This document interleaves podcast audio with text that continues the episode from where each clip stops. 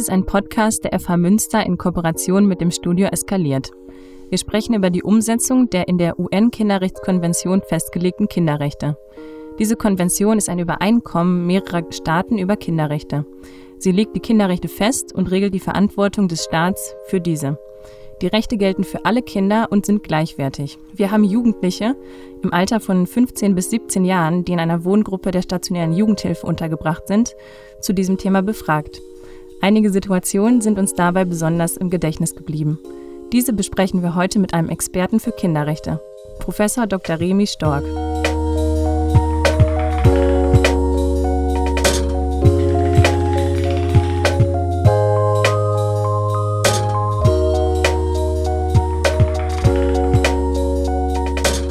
Ich bin Lisa und ich bin hier heute mit meiner Kommilitonin Sophia. Magst du mal erzählen, warum wir hier sind und wie wir zu dem Projekt gekommen sind? Ja, ich bin Sophia und sitze hier mit äh, Lisa und dem Professor Dr. Remi Stork. Und äh, Lisa und ich haben eben mit Jugendlichen gesprochen über das Thema Kinderrechte. Wir machen beide ein Theorie- und Praxisprojekt zu dem Thema, haben uns somit damit auseinandergesetzt und uns ein paar Forschungsfragen gestellt. Wie wird das umgesetzt? Was denken Kinder dazu? was sind Probleme, was sind Grenzen von Kinderrechten und ja, wie kann man auch damit umgehen als Betreuer oder ja, wie kann man auch an manchen Situationen vielleicht politisch ein bisschen was tun. Wir ähm, haben ein paar Situationen erlebt, die uns da im Gedächtnis geblieben sind und auch kinderrechtlich relevant sind. Und dazu würden wir eben gerne die Meinung und die Expertise von dem Remi Stork hören. Möchten Sie sich auch kurz vorstellen? Ja, sehr gerne. Also, Sie haben schon gesagt, ich bin heiße Remi Stork, ich bin Professor für Kinder- und Jugendhilfe an der FH Münster und ich beschäftige mich äh, ja seit den 1990er Jahren mit dem Thema Kinderrechte, vor allen Dingen in Bezug auf die Kinder- und Jugendhilfe, weil wir 1990 durch das damals neue Kinder- und Jugendhilfegesetz erstmals diese Perspektive eigentlich rechtlich stark gemacht haben und die UN-Kinderrechtskonvention von 1989 wurde ja ungefähr zur gleichen Zeit verabschiedet wie das Kinder- und Jugendhilfegesetz. Und insofern äh, ist das auch genau die Zeit, wo ich nach dem Studium praktisch als Fachkraft tätig wurde. Und das war ein neues Thema. Es hat mich von Anfang an begleitet. Vor allen Dingen deswegen, und das können Sie sich vorstellen, weil von Anfang an manche Kinder und Jugendliche eben sich beschwert haben, dass ihre Rechte keine Geltung haben. Also das Kinderrechte-Thema ist mir ein Stück weit zugelaufen durch Jugendliche, die sich beschwert haben, dass sie keine Rechte hätten in diesen Wohngruppen. Ja, nun sind wir 30 Jahre weiter hm. und manches hat sich getan. Äh, insgesamt auch eine vorsichtige Erfolgsgeschichte. Wir werden gleich ja sicherlich noch darüber reden. Ja, genau. Also wir haben ja schon die Situationen angesprochen, die uns so im Gedächtnis geblieben sind. Und da würde ich vielleicht direkt die erste mal so ein bisschen schildern. Ja. Und zwar war es oft Thema und auch ganz wichtig für die Kinder, dass die Privatsphäre geachtet wird. Das war eigentlich für alle Kinder ein Thema und für alle Kinder sehr wichtig. Und da gab es aber auch ja Erzählungen, dass die Privatsphäre missachtet worden ist, dass zum Beispiel ja Betreuer ins Zimmer gekommen sind ohne Einverständnis, dass sie gesagt haben, ja so im O-Ton, ich habe gerade gar keinen Bock, ich möchte jetzt mit keinem reden, lasst mich alle in Ruhe. Und das wurde dann eben nicht so akzeptiert. Und eigentlich ist die rechtliche Lage ja klar. Also die Kinder haben das Recht auf Privatsphäre da ist natürlich immer so ein bisschen die Schwierigkeit, ja, inwieweit man da vielleicht auch pädagogisch irgendwie das achten kann oder wo man da, ja, die Grenzen sind wahrscheinlich schwammig. Ich darf direkt mal antworten. Ja, gerne. Es ist ein sehr gutes Beispiel. Ähm, ich arbeite gerade in verschiedenen Projekten auch zu Kinderrechten in Wohngruppen. Und wenn man die Jugendlichen fragt, ist das oft das erste Thema, was benannt wird. Ich habe doch ein Recht auf Privatsphäre. Irgendwie ist das interessanterweise erstmal eines der Rechte, das den Jugendlichen bekannt ist. Das könnte man erstmal positiv festhalten. Ähm, Zweitens ist es eben so, in der UN-Kinderrechtskonvention ist das äh, Recht auf Privatsphäre tatsächlich ja auch festgehalten. Also es denken sich die Jugendlichen nicht aus. Äh, es ist auch nicht äh, außerhalb dieser Konvention. Und zugleich sind Institutionen natürlich durch solche Rechte extrem herausgefordert. Und äh, da sieht man natürlich auch daran, dass äh, die Jugendhilfe sich mit den Kinderrechten noch nicht systematisch beschäftigt hat. Äh, sonst wäre ihr das aufgefallen, dass das eines der für Jugendliche wichtigsten Rechte ist und man könnte auch Lösungen finden, wie man da darauf antwortet. Ich habe so die Schätzung, dass ungefähr 5% der Jugendhilfeeinrichtungen sich recht gründlich mit, der, mit den Kinderrechten beschäftigt haben.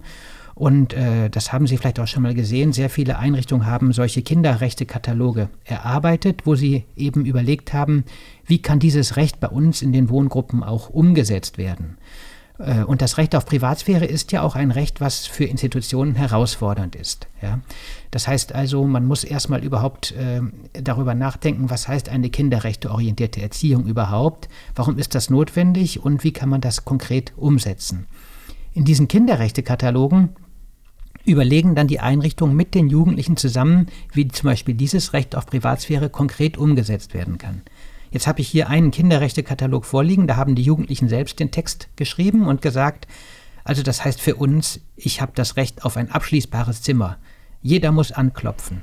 Ich habe das Recht auf verschließbare Badezimmer. Ich habe das Recht, Geheimnisse zu haben. Liebesbriefe, Post und anderes dürfen andere nicht einsehen und so weiter. Also es ist ganz konkret ausbuchstabiert und würde dann für Ihre Situation heißen, dass also, dass natürlich ganz klar ist, dass die Zimmer der Kinder und Jugendlichen Privaträume sind. Und wenn die Fachkräfte meinen, sie müssten mit jemandem sprechen aus dem Zimmer, dann müssen sie anklopfen und dann müssen sie auch ein Nein akzeptieren. Und nur unter bestimmten äh, Gründen, also wenn sie zum Beispiel sich Sorgen machen, dass der, die Jugendliche sich gerade da irgendwie etwas antut oder so, dann muss man natürlich einen Zweitschlüssel haben. Aber auch diese Dinge kann man ja in Friedenszeiten in Anführungszeichen absprechen weil natürlich Kinderrechte auch Schutzrechte beinhalten und alle Rechte, die sozusagen eher Freiheitsrechte sind, wie das Recht auf Privatsphäre, werden auch ein Stück weit begrenzt durch Schutzrechte. Das muss man aber transparent klären und besprechen. Und natürlich ist die Situation, die Sie beschrieben, heute nicht mehr akzeptabel äh, und zeigt eben deutlich, dass das Thema Kinderrechte in der Fachlichkeit noch zu wenig Berücksichtigung findet.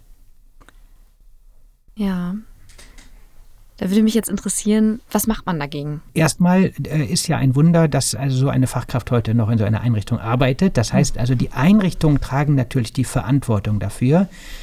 Äh, wir haben ja seit 2012 äh, das schöne Mittel, äh, rechtliche Mittel in der Jugendhilfe, dass die Betriebserlaubnisse von Einrichtungen daran gebunden sind, dass Konzepte vorgelegt werden müssen, die sozusagen die Kinderrechte, also wie die Kinderrechte berücksichtigt werden. Vor allen Dingen allerdings die Partizipations- und Beschwerderechte. Aber immerhin, seitdem ist es ganz klar, wir brauchen eine kinderrechtliche Perspektive und können uns nicht dahinter verstecken, dass wir sagen, ja, wir achten auf die Bedürfnisse der Kinder und Jugendlichen, mhm. sondern Rechte sind nochmal etwas anderes. Gut, die Einrichtungen sind in der Verantwortung, sie müssen Leitlinien verabschieden, sie müssen Konzepte verabreden, sie müssen sich überlegen, wie sie qualifizieren ihre Mitarbeitende, wie sie sich bei äh, Stellenausschreibungen das deutlich machen, dass das erwartet wird, dass die Kinderrechte bekannt sind und dass sie Geltung haben. Äh, sie müssen äh, sich überlegen, wie Sie es schaffen können, dass auch die Kinder und Jugendlichen alle ihre Rechte kennen. Also da ist eine aktive Arbeit der Institutionen erforderlich. Und da sind wir eben, ich habe eben die Zahl genannt, geschätzt. Fünf Prozent der Einrichtungen nehmen es sehr ernst, weitere 20 einigermaßen bleiben noch ziemlich viele, die davon noch nie was gehört haben. Ja, das sind erschreckende Zahlen. Mhm. Aber uns allen ist ja auch so der Fachkräftemangel und so weiter bekannt. Wie Sie schon gesagt haben, qualifizierte Mitarbeiter, motivierte Mitarbeiter, die da Bescheid wissen, fachlich auf dem neuesten Stand sind, sind ja irgendwo das A und O. Nur schwierig ja, zu bekommen. Ja, aber ich würde es doch nicht so schwer sehen. Also ich finde, die Leitungen der Einrichtungen sind in der Verantwortung. Also man kann Fachkräfte einstellen und auch in der Ausschreibung sagen, das sind unsere Prinzipien, unter anderem Kinderrechte sind uns wichtig. Wenn dann eine Bewerberin sagt, ich habe da noch nicht so viel von gehört, ich finde es eigentlich richtig, die Kinderrechte, aber mhm. müsstet ihr mir noch ein bisschen erklären, ist doch nicht schlimm, kann man ja machen.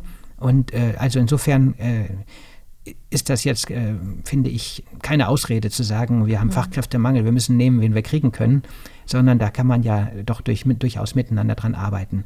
Und was ich eben festgestellt habe, ist, dass das, also solche Projekte wie diese Kinderrechte, äh, die es so relativ viel gibt, zeigen, dass die Jugendlichen und die Fachkräfte durchaus es schaffen können, auch gemeinsam das auszuarbeiten, was Geltung haben soll. Ja.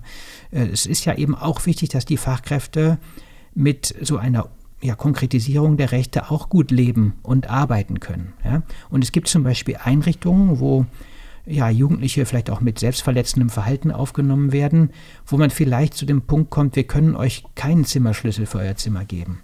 Trotzdem kann man ja darüber nachdenken, wie dann Privatsphäre gewährleistet sein kann. Ja?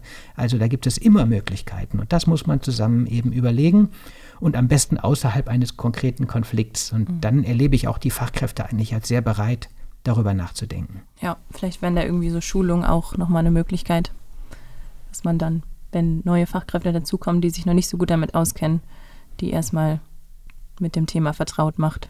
Ja, also wir, wir, wir hm, richten unsere Hoffnung auf die Fachkräfte, aber auch auf die Jugendlichen mhm. und vor allen Dingen auf die, äh, auf die Peer-to-Peer-Geschichten auch. Ja? Also die meisten Einrichtungen oder die Einrichtungen alle sind ja jetzt auch aufgefordert, Selbstvertretungsgremien aufzubauen, wenn sie sie noch nicht haben. Und diese Selbstvertretungsgremien, also klassisch Heimräte, die äh, suchen ja auch Aufgaben, wofür sie gebraucht werden und könnten natürlich ihrerseits sehr gut die Jugendlichen qualifizieren, schulen über die Kinderrechte, vielleicht sogar auch die neuen Mitarbeitenden. Ja. Und insofern gibt es eigentlich alles, was wir brauchen für eine kinderrechteorientierte Pädagogik, ist bekannt. Das ist kein Hexenwerk.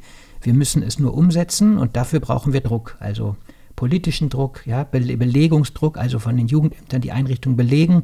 Die müssen da mehr nachfragen nach diesen Dingen, dass das eben eine Bedeutung hat. Ja, würde ich jetzt nochmal mit einer nächsten Situation weitermachen die uns die Jugendlichen so geschildert haben. Und zwar haben wir uns mit den Jugendlichen in einem Zeitraum von zwei Wochen mehrfach getroffen. Und ähm, es kam dann an einem Punkt die Aussage von einer Fachkraft, dass eine Jugendliche bald ausziehen wird, das aber noch selbst nicht weiß. Also die Jugendliche wusste zwei Wochen, bevor sie ausziehen wird, noch nicht darüber Bescheid. Und das fanden wir einfach sehr schockierend, dass da gar keine Informationen an sie weitergegeben wurden und dass sie auch selbst da nicht mitbestimmen durfte. Ja, ergänzend dazu.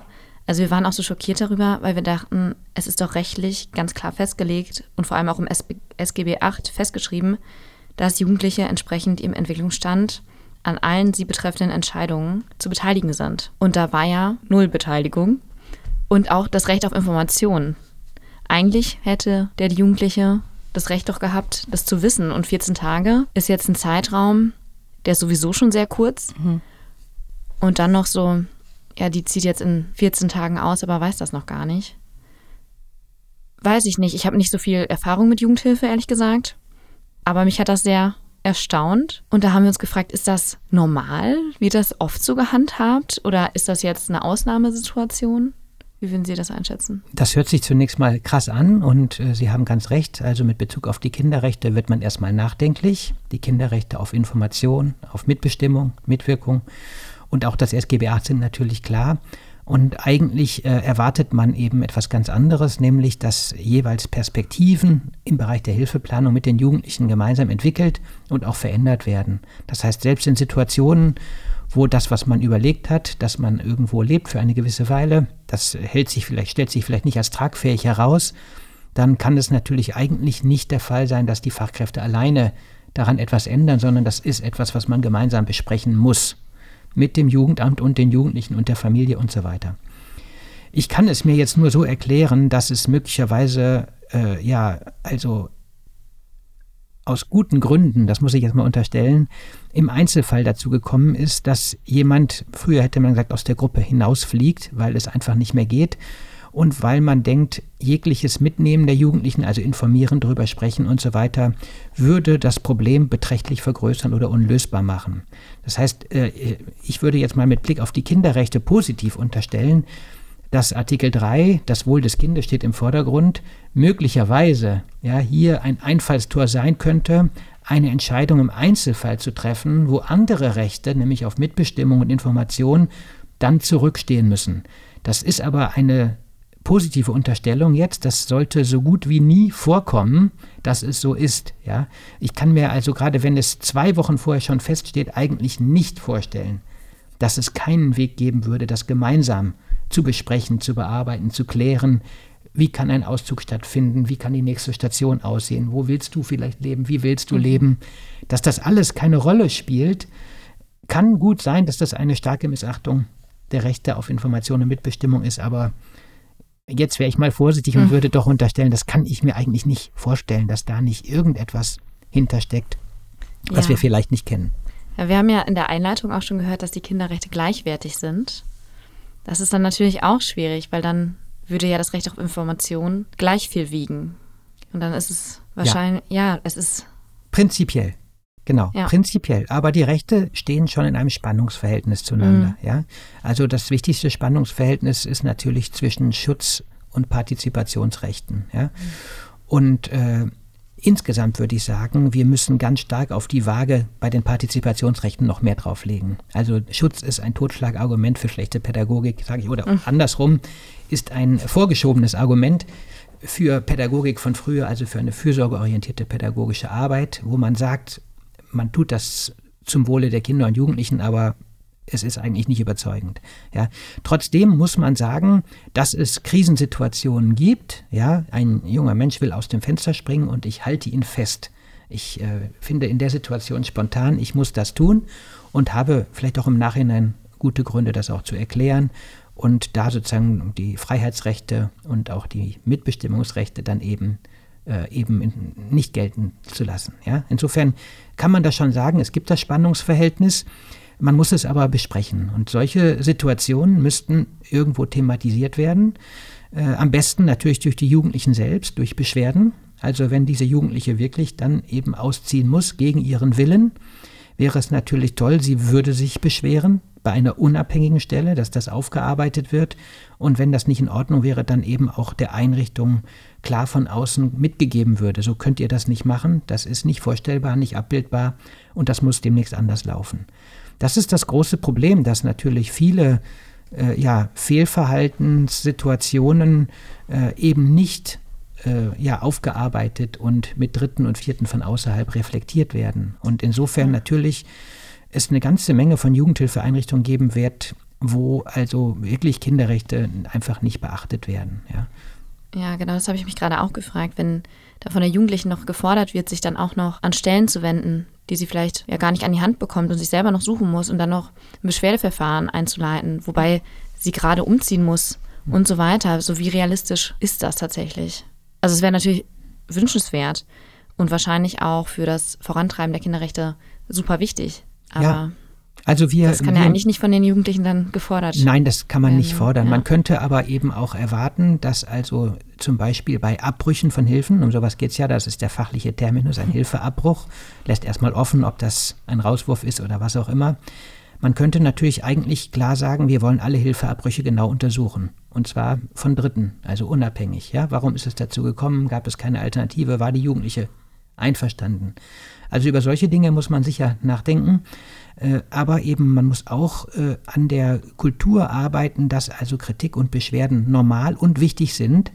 Und da gibt es schon auch in den letzten 15 Jahren auch ganz gute, vorsichtige Entwicklungen, die aber noch nicht ausreichen. Ja.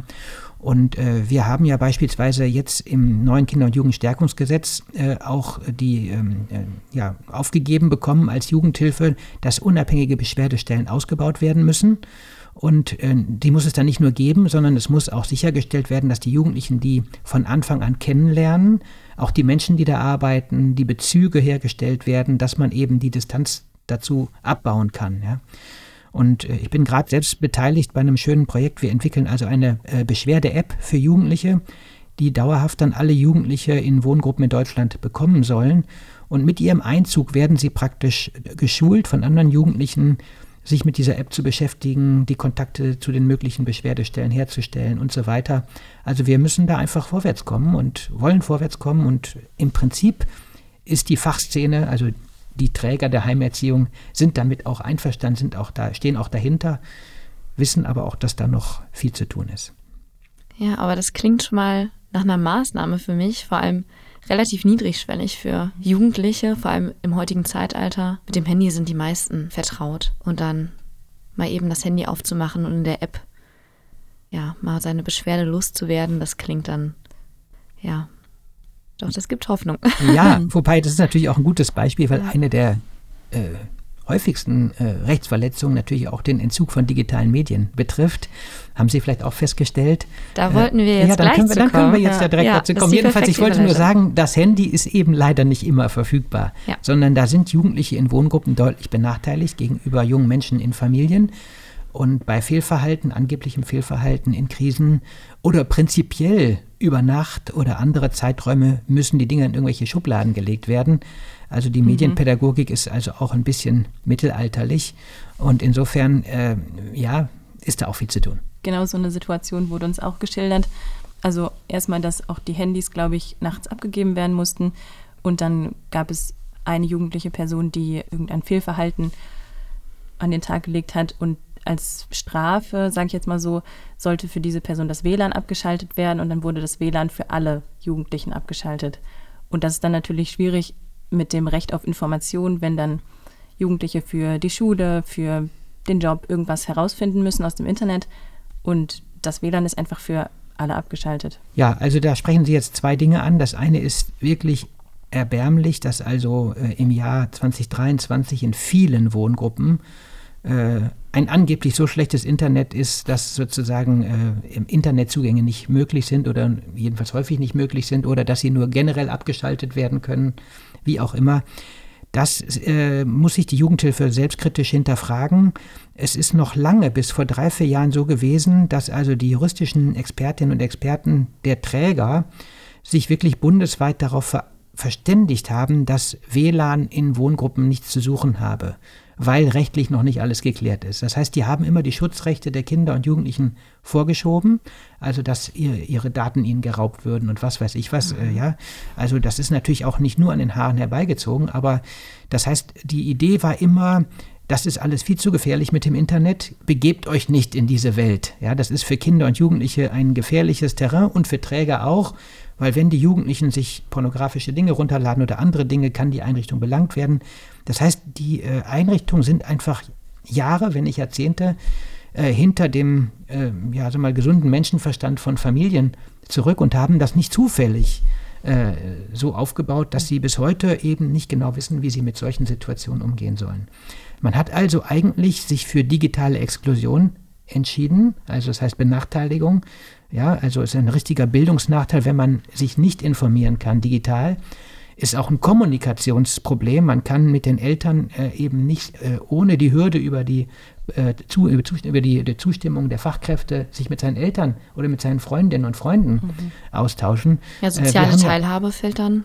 Es fällt vieles weg. Also da sind wir uns weg, ganz ja. schnell einig, dass also im, äh, im Zeitalter der Digitalisierung Institutionen übervorsichtig sind, in der Jugendhilfe wie aber auch andere, ja, wenn man ist manchmal auch in anderen Feldern äh, der sozialen Arbeit beispielsweise ein Problem. Gut, und insofern äh, haben wir da ein Problem. Jetzt müssen wir mal mit Blick auf die Kinderrechtskonvention sagen. Die Kinderrechtskonvention hat also das Recht auf Information in Artikel 13 1989 festgehalten. Das war aber noch vor Zeiten des Internets. Äh, und insofern ist da auch ein bisschen kinderrechtlich natürlich Graubereich und Entwicklungsland. Und erst 2014 hat der UN-Kinderrechtsausschuss sich mit dem Thema digitale Medien beschäftigt und hat aber auch Beschlüsse dazu getroffen, die auch hier wieder Förderrechte, Partizipationsrechte und Schutzrechte versuchen zu balancieren, aber doch mit der deutlichen Aussage, wir können es nicht so machen in der pädagogischen Arbeit, dass Kinder eben es nicht lernen mit den digitalen Medien klarzukommen. Weil man muss es ja von hinten denken, wenn man aus der Jugendhilfe wieder auszieht oder herausgeht, dann sollte man ja selbstständig in der Lage sein, mit digitalen Medien umzugehen. Insofern ist die Frage am ersten Tag, wo ich einziehe, ob ich drei Jahre alt bin oder elf oder vierzehn, was muss ich lernen, um am Ende selbstständig mit diesen Dingen umgehen zu können und wie kann ich es lernen? Dass das nicht einfach ist, hier die Rechte zu balancieren, die Förderrechte und die Schutzrechte, das ist auch richtig. Aber es gibt so schöne Programme von Medienscouts und anderen Dingen, wo Peer-to-Peer-Modelle entwickelt wurden, außerhalb der Heimerziehung, aber mittlerweile auch teilweise dort. Und äh, es ist immerhin festzustellen, dass jetzt sehr, sehr viele Wohngruppen anfangen. In jeder Wohngruppe soll es in vielen Trägern jetzt eine Medienpädagogin oder einen Medienpädagogen geben. Mit anderen Worten, eine Fachkraft, die zusätzlich geschult wird, um diese Aufgabe anzugehen. Also ich bin da auch da vorsichtig optimistisch, aber Sie haben da was erlebt, was leider noch sehr weit verbreitet ist. Ja, ja also Sie haben jetzt geschildert, dass es ja generell das Recht da ist, dass Entwicklungspotenzial, aber auch Entwicklungsbedarf ist. Ja, nun wurde das ja in der Wohngruppe als Sanktionsmittel eingesetzt. Und das ist dann ja eigentlich, ja, das Recht im Allgemeinen, haben Sie schon beschrieben, das besteht ja, das ist ja eigentlich dann eine Rechtsverletzung, wenn man das Recht dann einfach einschränkt. Ja, wie gesagt, ich würde vorsichtig sein und sagen, also in bestimmten Krisensituationen kann ein Schutzrecht höher gewertet werden als ein Bildungsrecht für Stunden oder Minuten oder wie auch immer. Man kann also durchaus mal sagen, äh, wir wissen uns gerade nicht anders zu helfen, wir klemmen das Internet ab und hinterher werden wir es aber dann, das sollte man dann eben schön tun, aufarbeiten, ob die mhm. Sanktion mhm. gerechtfertigt, angemessen, notwendig war, mhm. weil es ist natürlich keins der Fall von diesen Argumenten, sondern es ist eben häufig relativ schnell und einfach so gemacht und es ist nicht angemessen. Da würde ich Ihnen zustimmen. Ne? Vor allem, weil die ganze Wohngruppe betroffen ist ne? Ja. und nicht die Person, die es genau, wobei, treffen sollte. Wobei das wahrscheinlich wirklich mit technischen äh, Problemen zu tun hat, die aber daran liegen, dass man die Sache nicht ernst genommen, nicht ernst genug genommen hat, ja, und äh, das nicht irgendwie entwickelt hat, wie man anders dann auch damit umgehen kann. Ja, vor allem bedeutet das ja, vor allem für Jugendliche, mhm. schon massiven Einschnitt, wenn das WLAN auf einmal weg ist. Also total. Wenn man ja. auch mal von sich selber ausgeht, das ist schon hart. Wenn also man dann niemanden mehr erreichen kann mhm. und äh, das Abendprogramm fällt unter Umständen auch weg. Ja, zumal ja gerade in Krisensituationen äh, junge Menschen natürlich vielleicht das positiv nutzen könnten, dass sie noch jemanden haben, mit dem sie irgendwie ja. sprechen oder was schreiben können. Und insofern wird ja wirklich auch eine Ressource weggenommen für die Bewältigung von Konflikten. Ja, man kann dann eben nicht mehr seine Freundin, seine Mutter, seine Tante, wen auch immer anrufen oder anschreiben oder was auch immer. Sie sprechen natürlich überhaupt jetzt das Sanktionsproblem an ja. und damit auch natürlich eine Schwierigkeit äh, ja, der, des Umgangs mit Kinderrechten, äh, also die ernst zu nehmen und gleichzeitig äh, ja, eine Erziehungspraxis zu haben, wo es offiziell vielleicht keine Strafen mehr gibt, aber Sanktionen oder Konsequenzen, mhm. die teilweise nichts anderes sind als Strafen, äh, teilweise weder angemessen noch begründet werden müssen, noch reflektiert werden. Und das ist natürlich aus kinderrechtlicher Perspektive auch ein sehr großes Problem. Ja?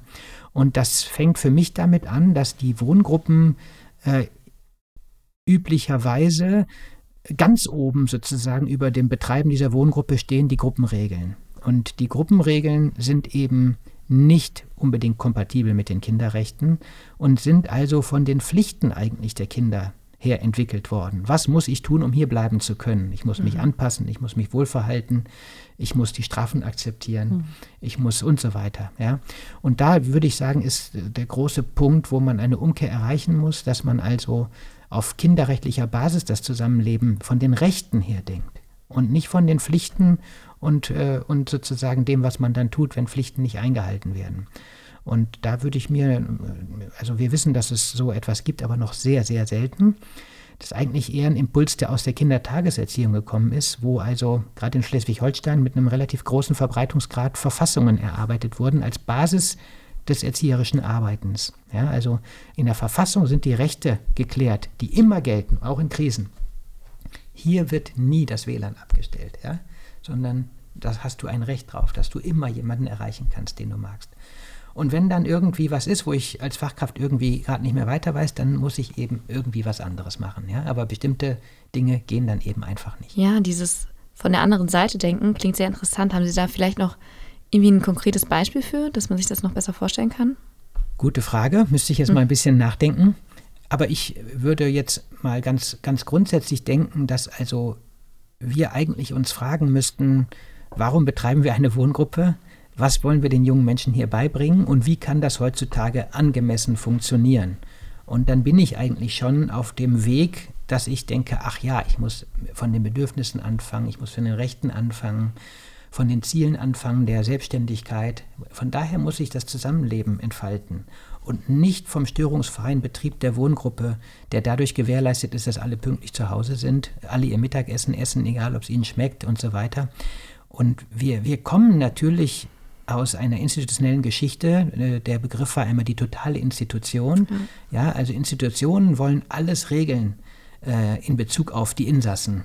Und das ist, selbst wenn die Wohngruppen heute viel kleiner sind als früher die großen Heime, wo auch noch Gitter vor den Fenstern waren, aber ist die Grund, das Grundprinzip ist geblieben, dass also ein Kind mit Störungen kommt und dass äh, sozusagen es sich der Institution unterwerfen muss, äh, um da überhaupt leben zu dürfen.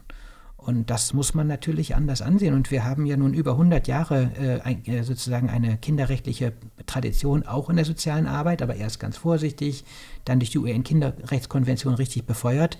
Aber insgesamt ist das andere auch immer noch da, die Fürsorgetradition.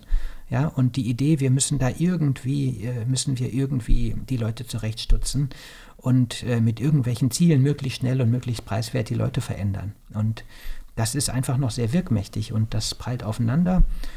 Und äh, da ist auch nicht, da gibt es zwar vorsichtige, vorsichtige Tendenzen, dass das besser wird, aber es gibt genauso immer Rückschritte.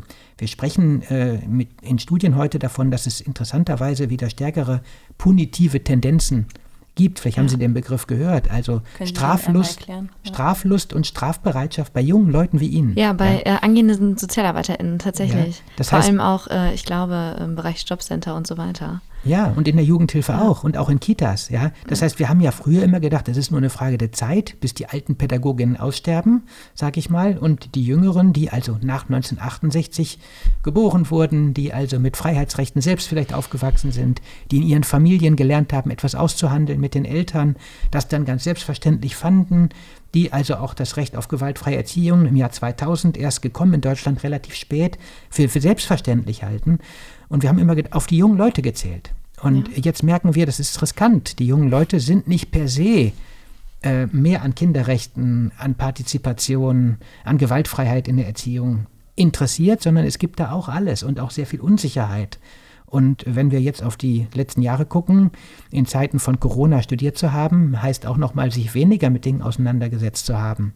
Äh, möglicherweise traditionelle Dinge auch wieder aufzugreifen, ohne sie reflektiert zu haben. Ja?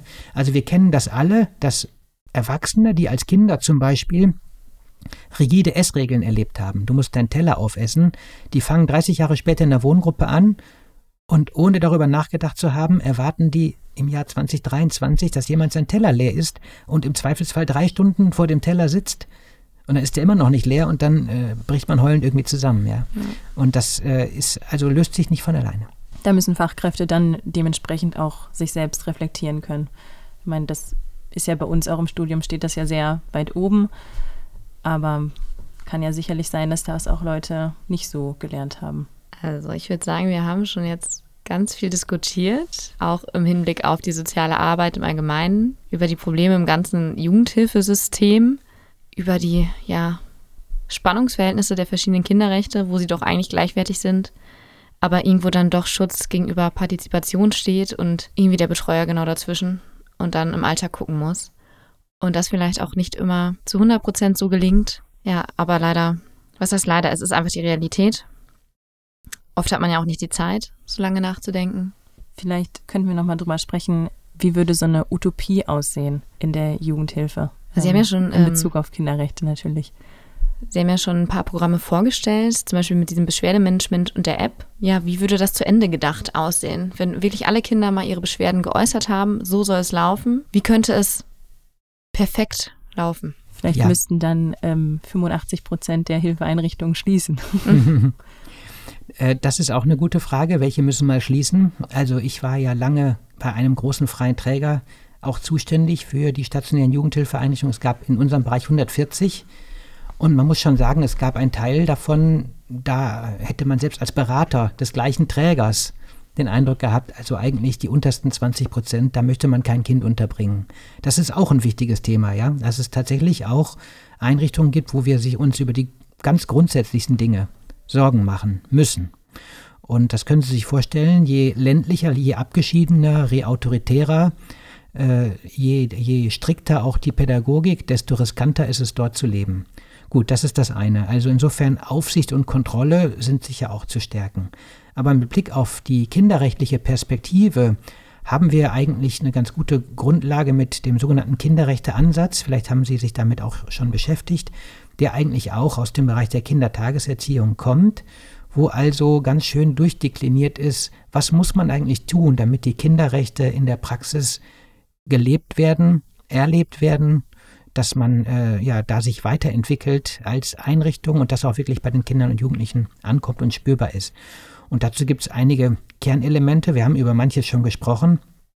Natürlich muss die Spitze der Einrichtung und des Trägers damit einverstanden sein. Das heißt also, die Leute, die machtvoll handeln, die müssen das wollen oder müssen das müssen. Also der Druck muss dann auch von außen kommen, zu sagen, wir leben 2023 wir brauchen ein wirkliches, überzeugendes Kinderrechtekonzept. Und das würde ich sagen, bei allen Einrichtungen, wo Kinder über Tag und Nacht leben, ist das an der Zeit, das einzufordern, dass die Betriebserlaubnis nicht nur daran gebunden ist, dass ein Beteiligungskonzept vorliegt, sondern überhaupt ein kinderrechteorientiertes Gesamtkonzept in dem dann zum Beispiel stehen muss, wie schaffe ich es, dass alle Fachkräfte die Kinderrechte kennen, und zwar nicht abstrakt, sondern in Bezug auf die Wohngruppen, in denen sie arbeiten, was sie dort bedeuten sollen. Ich muss also wissen, äh, was das Recht auf Privatsphäre, auf Gewaltfreiheit, auf Diskriminierung, Antidiskriminierung, wie das sozusagen in meiner Wohngruppe umgesetzt wird, was da erwartet wird. Und wie gesagt, das müsste klar sein, dass das erwartet wird von der Leitung und von den Fachkräften. Es muss auch erwartet werden, dass die Kinder gut aufgeklärt werden beim Einzug, von Anfang an ihre Rechte kennenlernen und auch kennenlernen, wie über Rechte und ja, äh, Dinge, die damit im Zusammenhang stehen, auch dem Verdacht, dass das Recht irgendwie mal keine Geltung hatte, wie darüber nachgedacht und gearbeitet wird und wie auch Gremien der Jugendlichen dabei eingebunden werden, also der Heimrat beispielsweise, unabhängige Beschwerdestellen. Das muss alles viel normaler und viel bedeutsamer werden. Ja, das heißt, das ist durchaus zu schaffen, aber das ist eine große Aufgabe und äh, wir brauchen einfach Institutionen, die diese Priorität noch stärker nach vorne bringen. Die Kinderschutzorganisationen in Deutschland sind da schon eine Weile hinterher. Es gibt diese Unterlagen überall und wir müssen es tun. Ja, also ich würde sagen, das war ein sehr schönes Schlusswort. Sie haben Forderungen auf eigentlich allen Ebenen angesprochen, ganz großrechtlich angefangen, dann bei den Institutionen, ja, über die Leitung, über die Betreuer bis hin zu den Jugendlichen. Aber Sie haben ja auch schon vorsichtigen Optimismus geäußert. Da können wir dann nur als angehende Fachkräfte versuchen, wenn wir in den Bereich gehen, unser Bestes zu geben und andere auch aufzuklären. Um mit dem Podcast unsere Kommilitonen ein bisschen ins Boot zu holen, Interesse zu wecken für das Thema. Ja, ja, ich weiß nicht, ob Sie das nachher noch senden, aber man kann ja auch mit einem etwas größeren Wort enden. Äh, Hans Thiersch bezieht sich immer so schön auf Ernst Bloch und sagt, eins müssen Sie wissen, Sie müssen theoretische Pessimistinnen sein, aber praktische Optimisten und Optimistinnen. Ja, das heißt also, wir müssen immer daran glauben, dass wir uns verbessern können, sonst können wir die Arbeit ja nicht machen. Also das gilt für uns in der Wissenschaft wie für Sie im Studium und für die Menschen in der Praxis. Kritisch bleiben, sich nichts schönreden lassen aber trotzdem sagen, das kriegen wir schon hin. Und wie gesagt, Hans Thiersch und Ernst Bloch, zwei Säulenheilige der sozialen Arbeit, seien zum Abschluss noch einmal erwähnt. Vielen Dank für das Gespräch. Ja, Dankeschön. Dankeschön.